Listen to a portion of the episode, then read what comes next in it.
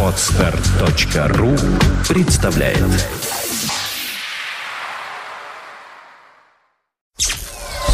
Сделано на podfm.ru Подкаст «Время новостей». IT-новости вашей жизни.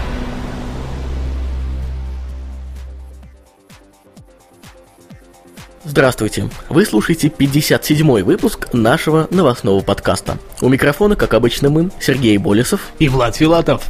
Сегодня мы вам расскажем о Toshiba NB500, малобюджетном нетбуке, Google Nexus S, планшете от Motorola на Android 3.0 и, конечно же, о ресурсе года 2010.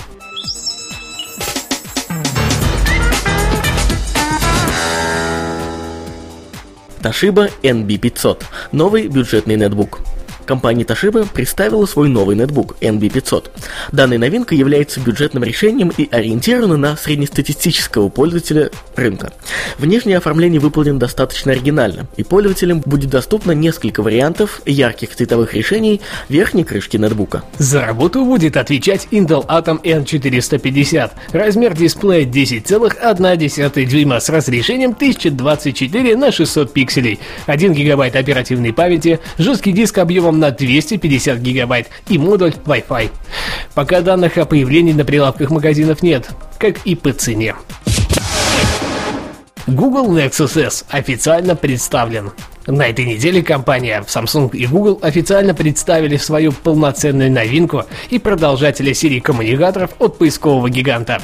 Новинка будет иметь в своем распоряжении 4-дюймовый дисплей с разрешением WVGA, процессор Samsung Hummingbird с тактовой частотой 1 ГГц, 16 ГБ предустановленной памяти, модули Wi-Fi и Bluetooth, GPS-приемник, порт USB 2.0, 3,5 мм выход на наушники, камера с разрешением 5 мегапикселей и вспышкой, трех осевой гироскоп, а также присутствует поддержка технологии NFC – Near Field Communications. Nexus S будет прекрасно чувствовать себя в сетях GSM и HSPA.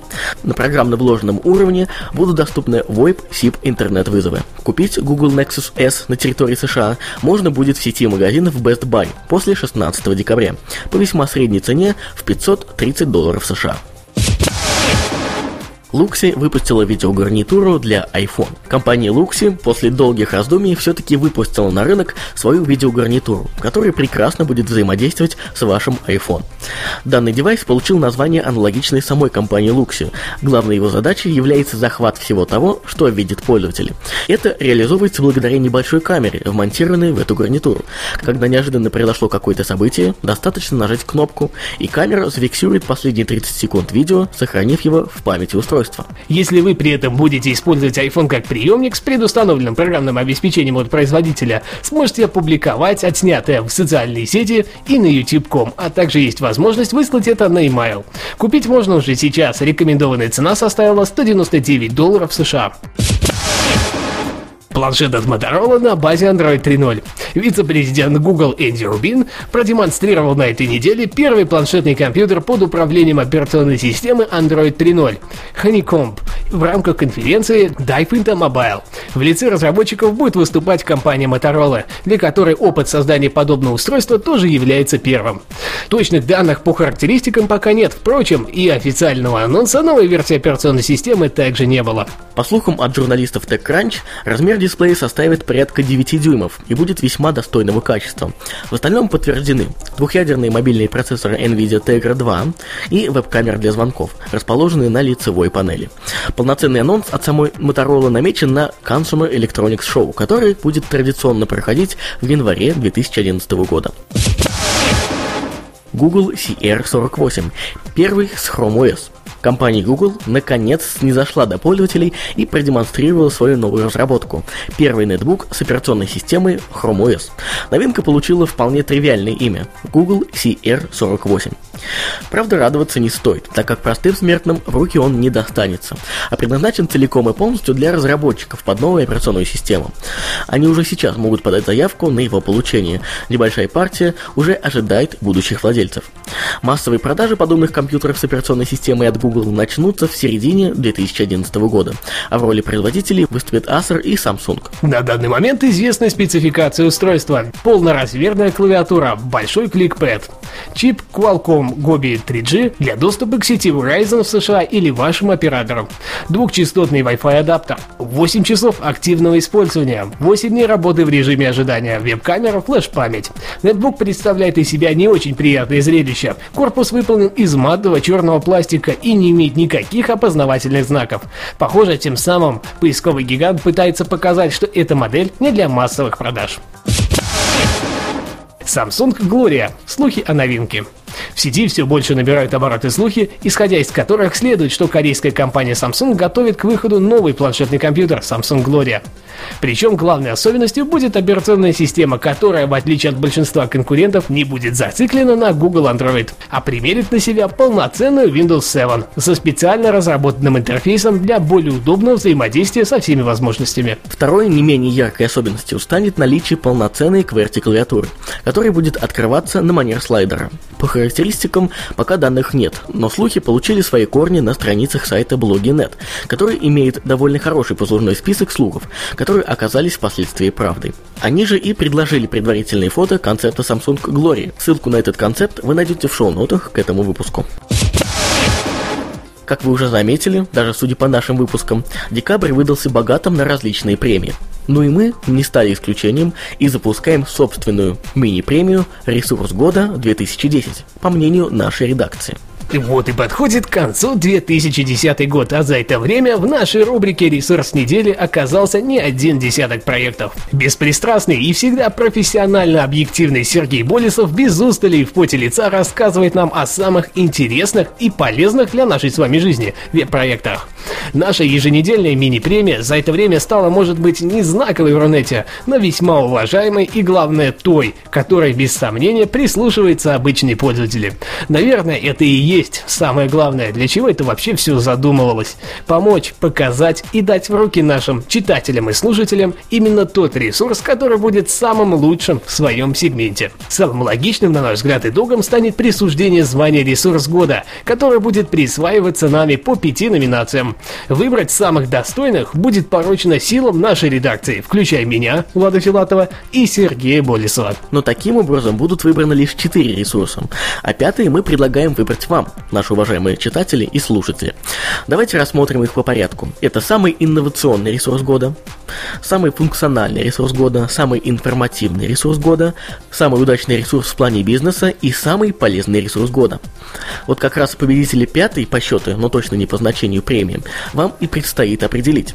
Для этого не потребуется масса усилий. Все, что нужно сделать, это выбрать списки на странице нашего сайта, ссылку, кстати, мы приложим в шоу-нотах, самый достойный, по вашему мнению, проект и нажать кнопку «Проголосовать». Сделать свой выбор можно только один раз, поэтому хорошо подумайте перед тем, как отдать свой голос тому или иному номинанту. Перед объявлением победителей, который, кстати, состоится 24 декабря, мы подведем итоги и определим, кто же для вас стал самым полезным. Будем ждать ваших голосов, все замечания и пожелания будем рады видеть в комментариях к этому подкасту. Ну а теперь ресурс недели. Мойучитель.ру Помоги себе сам. Благотворительных проектов в Рунете много. Часть из них откровенно мошеннические, другие просто не вызывают особого доверия, но есть такие, в чьей искренности вовсе не сомневаешься. Честно говоря, не знаем, что именно для нас могло бы послужить таким знаком качества, действительно нужного проекта. Участие в продвижении людей, мнений которых мы уважаем, активная поддержка со стороны известных компаний, а может быть какие-то явные доказательства эффективности затеи. А что если все из этого слилось воедино? Уверены, это как минимум повод обратить свое внимание на это мероприятие мероприятием. К сожалению, такое случается крайне редко, но, к счастью, все же случается. Сегодня мы расскажем вам о ресурсе myteacher.ru, который создан специально для того, чтобы помогать. Думаем, из названия четко понятно, кто именно ищет там помощи. Проблем в образовательной сфере нашей страны накопилось действительно много, решать всех их государства явно не под силу.